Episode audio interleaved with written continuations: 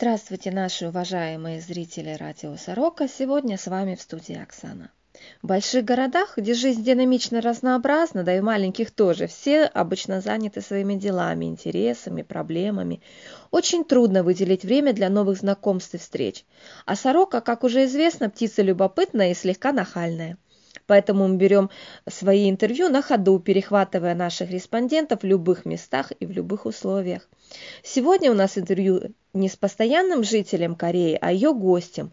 И нам, и, надеюсь, так же, как и вам, очень интересно его впечатление о Корее в целом. А также впечатление и о нас, русскоязычных, накладывает ли жизнь в Корее какие-то свои особенности, и можно ли нас условно узнать в толпе других иностранцев, которые, э, других русскоязычных иностранцев, которые живут в других странах. Здравствуйте, Петр. Привет. А, расскажите немного о себе. Кто вы, откуда, чем занимаетесь? Так, ну, я израильтянин, работаю в Нидерландах, занимаюсь наиболее общим, общим, можно сказать, инженер в полупроводниковой промышленности. А в Корее помогаю, помогаю в основном Samsung именно вот так выпускать полупроводниковые изделия, то бишь чипы. Но вы не живете постоянно в Корее, вы приезжаете сюда в командировки. Ну да, но с одной стороны, с другой стороны, за последние 9 лет я, наверное, с год суммарно наприезжался. А, когда вы приехали в Корею, какое было ваше первое впечатление и изменилось ли оно вот сейчас в течение этих 9 лет? Холодно было. Я приехал зимой 2010 в декабре. Если тогда в Нидерландах было градусов 10 тепла, Сюда я приехал минус 15, немножко одубел, но в первый же вечер Соджу помогло справиться. Ну, вот, ну, из, изменилась ли Корея за это время?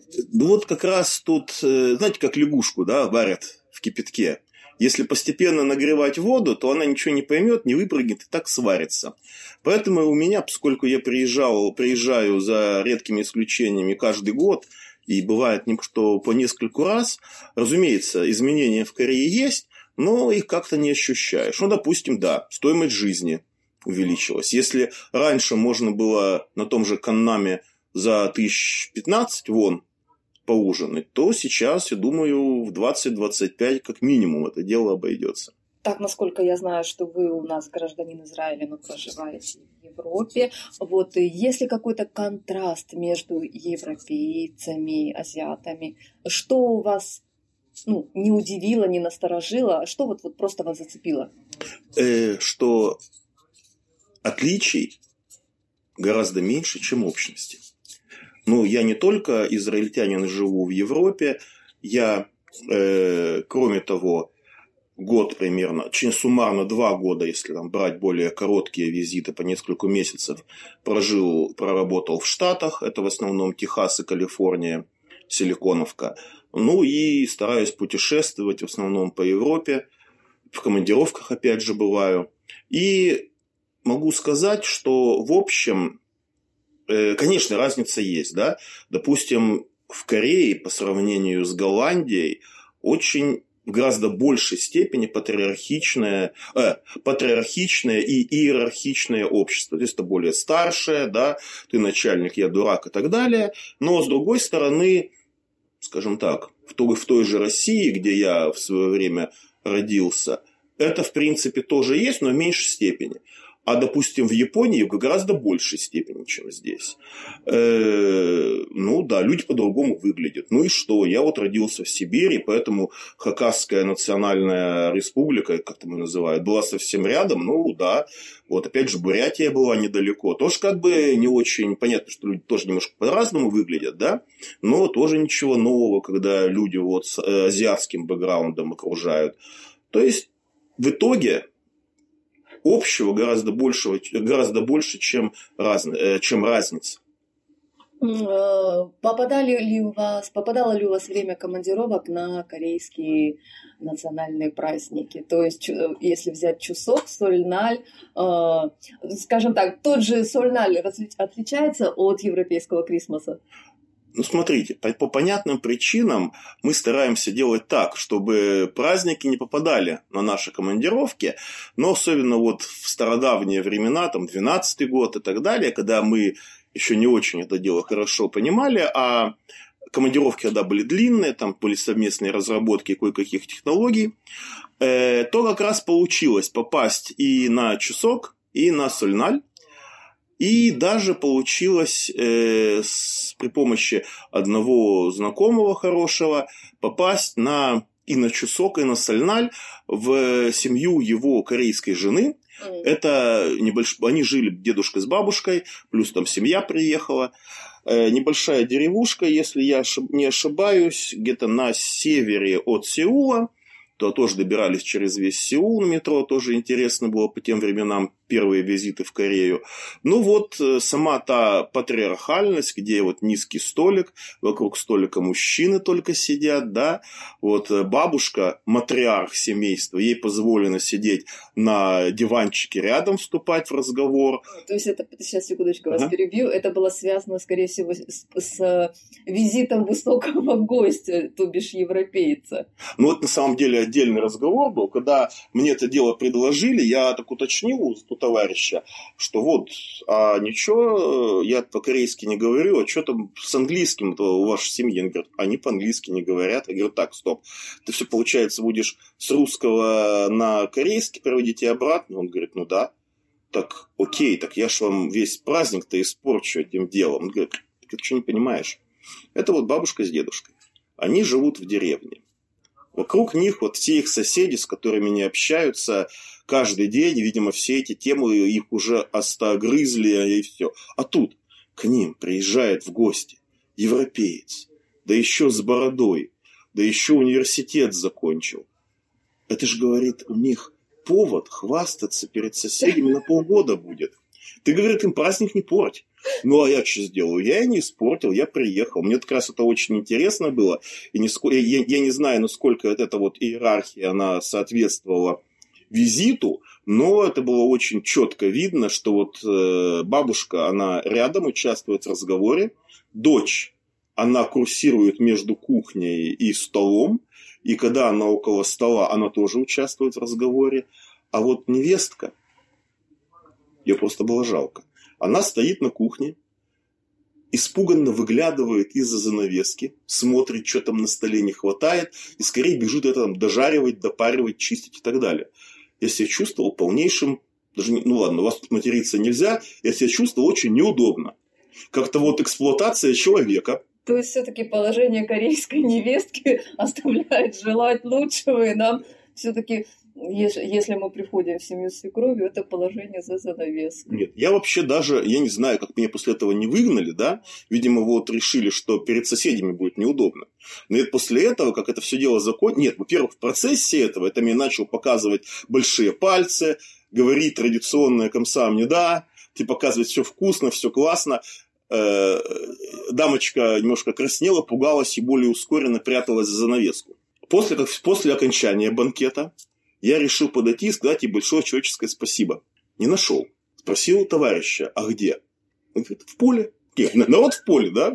Ну ладно, в поле так в поле. Попросил меня отвезти в поле. Поймали над какой-то грядкой. Разогнули. Где вот я попросил вдумчиво его перевести ей, что вот, типа, большое спасибо, все было очень вкусно и так далее все классно, никогда бы такой настоящей корейской кухни не попробовал. И вот очень жаль, что вот, вот я понимаю, конечно, традицию, но вот так вот мне было немножко неудобно смотреть, что она с нами не участвует вот э, в приеме пищи. Я надеюсь, что это было не очень большое святотатство. По крайней мере, меня сразу оттуда не выгнали. Очень занимательная история. Так... Э, спасибо, спасибо, что поделились с нами. Э, Петр, мы с вами уже знакомы достаточно давно, еще с, форуме, с форума угу. Хамки, когда он был активен. И я знаю, что вы ведете блог в ЖЖ, выкладывая фотографии своей угу. Кореи. Вот какие фотографии, о какой части, части жизни в Корее набрали большую популярность, большее количество лайков. Вы мне, собственно, соль на ранусы, потому что делаешь фотоотчет о Минг Чоне, делаешь фотоотчет о архитектуре Сеула. Ну,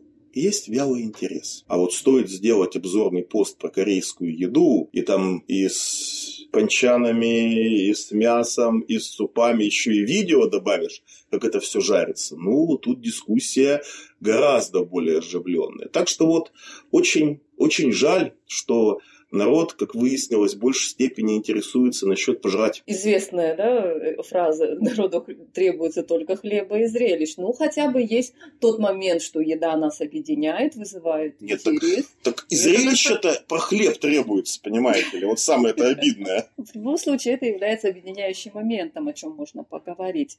Расскажите или попробуйте описать положение или различия русскоязычных общин в Европе и в Корее. Различия отличаются ли они вообще?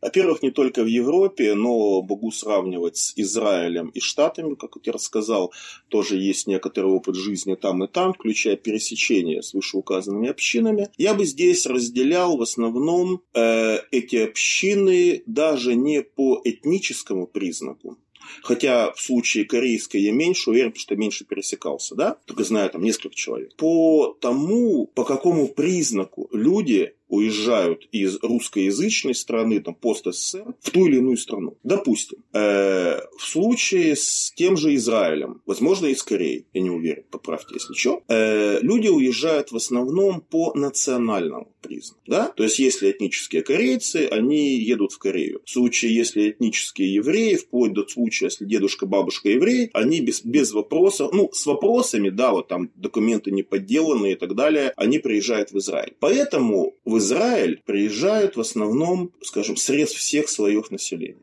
Аналогично в Германию этнические немцы и евреи тоже едут из всех слоев населения. Если же мы говорим про Нидерланды, а также про США, то за исключением грин-карт лотереи, которая дает небольшой, в принципе, э, шанс небольшой, относительно не самую большую долю от э, эмигрантов, где тоже в э, лотерее участвуют все, да, э, то здесь есть два таких крупных лагеря, э, не лагеря, а две крупных группы.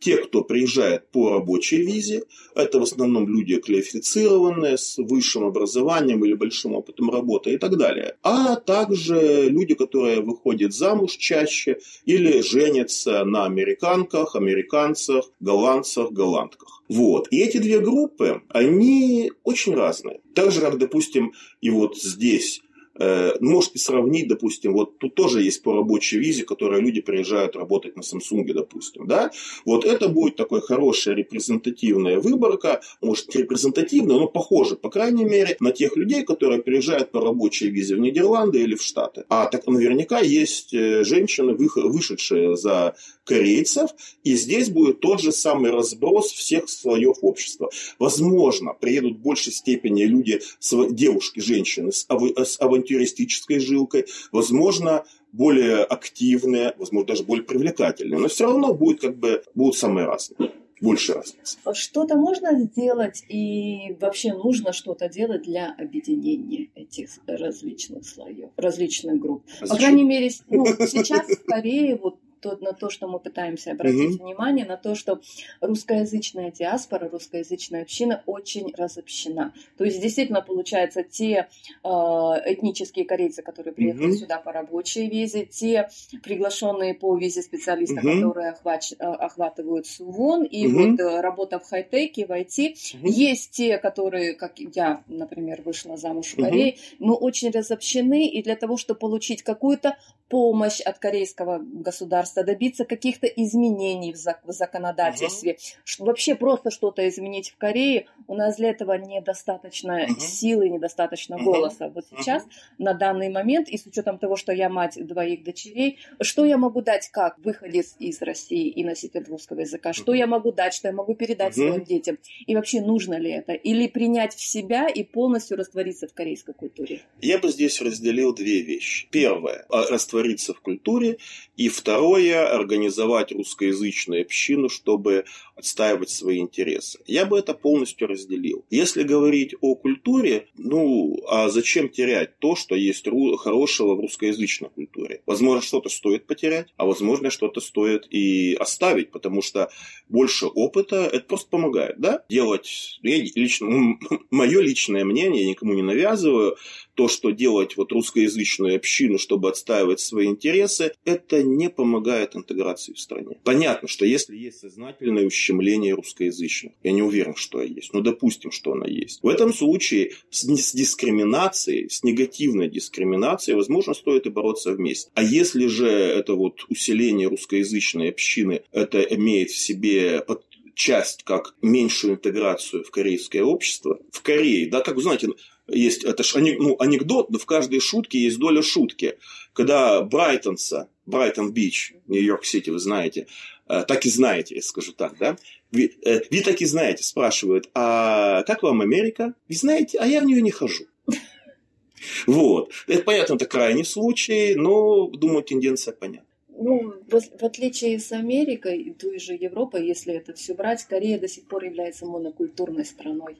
Здесь угу. пока еще, ну, насколько я представляю, нужно брать большой общины. То есть угу. в Корее очень хорошо о себе заявлены э, вьетнамская диаспора, китайская, uh-huh. филиппинская диаспора. Uh-huh. То есть даже если смотреть вот, ну, то, что я, я говорю о том, что волнует меня, тоже если даже если брать ту же помощь в центрах для женщин мультикультурных семей, uh-huh. вся поддержка, все самые сладкие плюшки достаются тем, кого больше. И если uh-huh. я одна, как бы...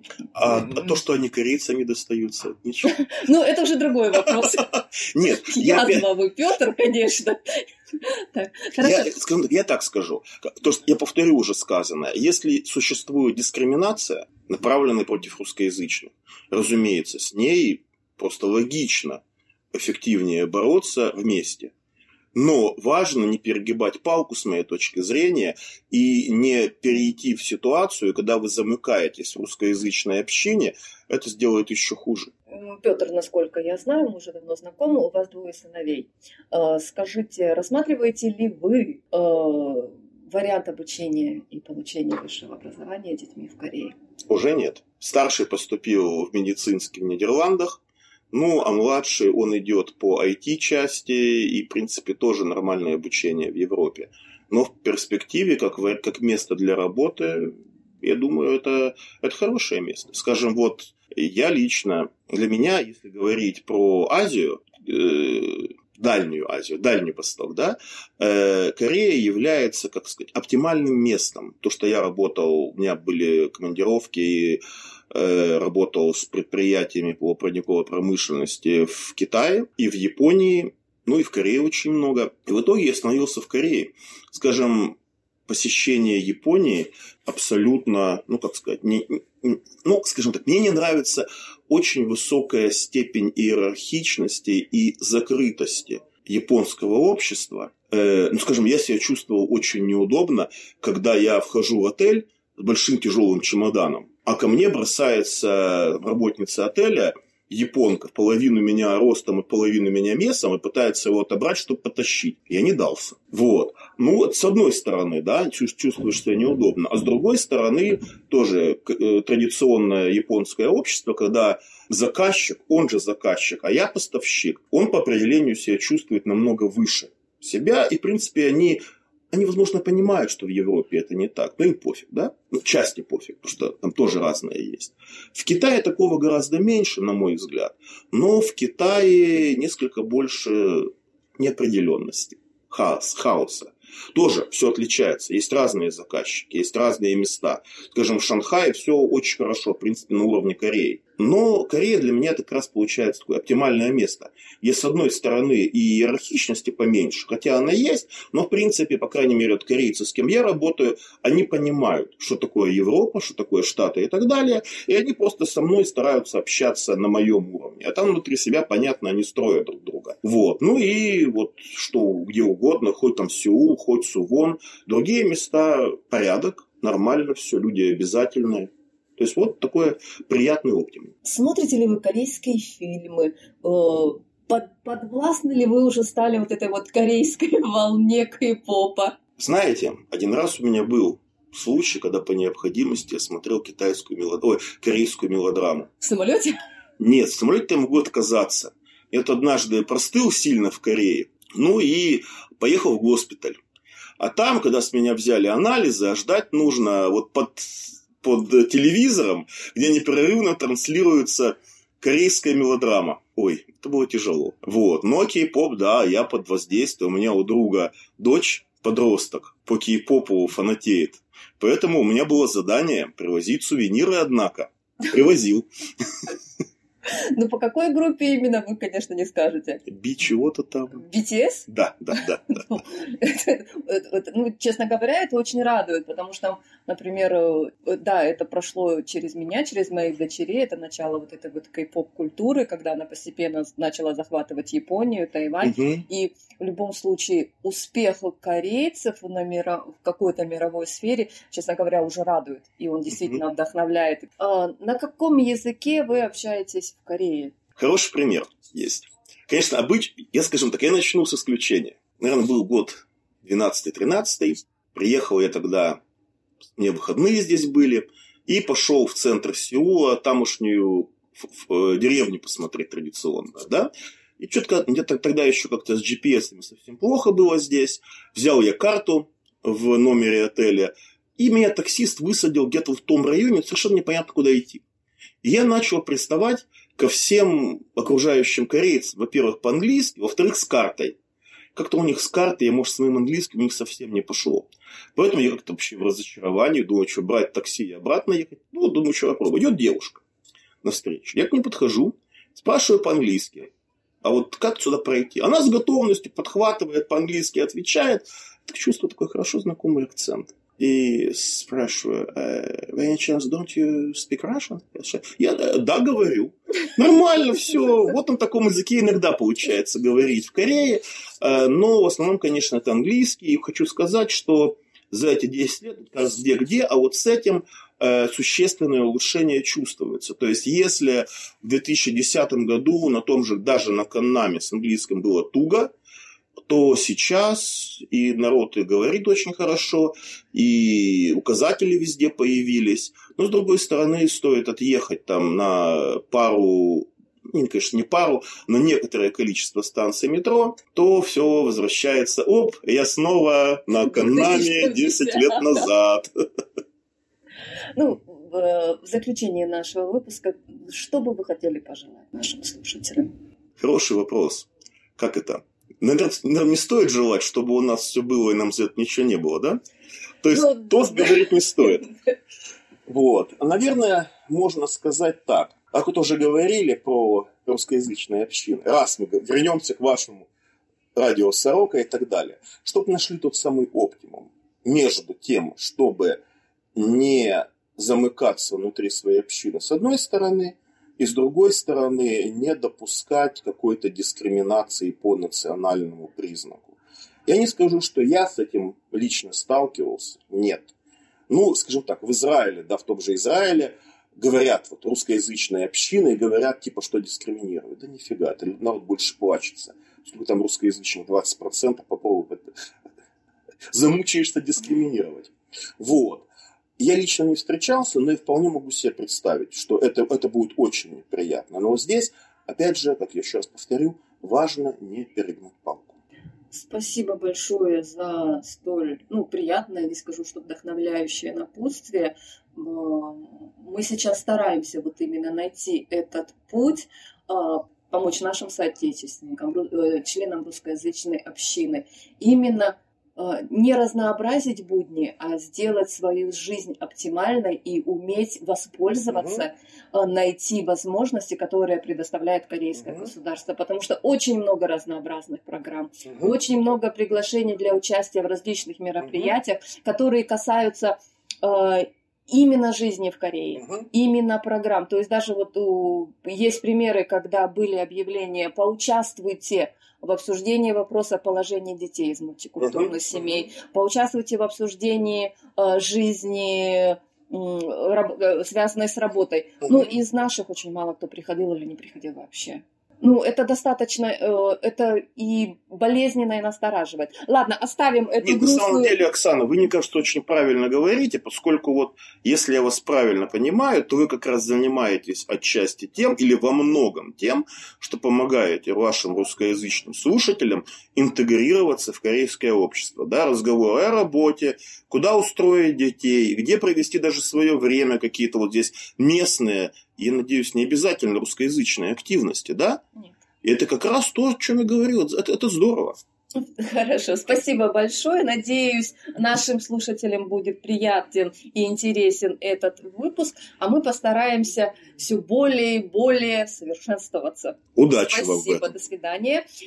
Всего хорошего. Радиоподкаст «Сорока» благодарит Фонд общественного содействия GKL за финансовую поддержку.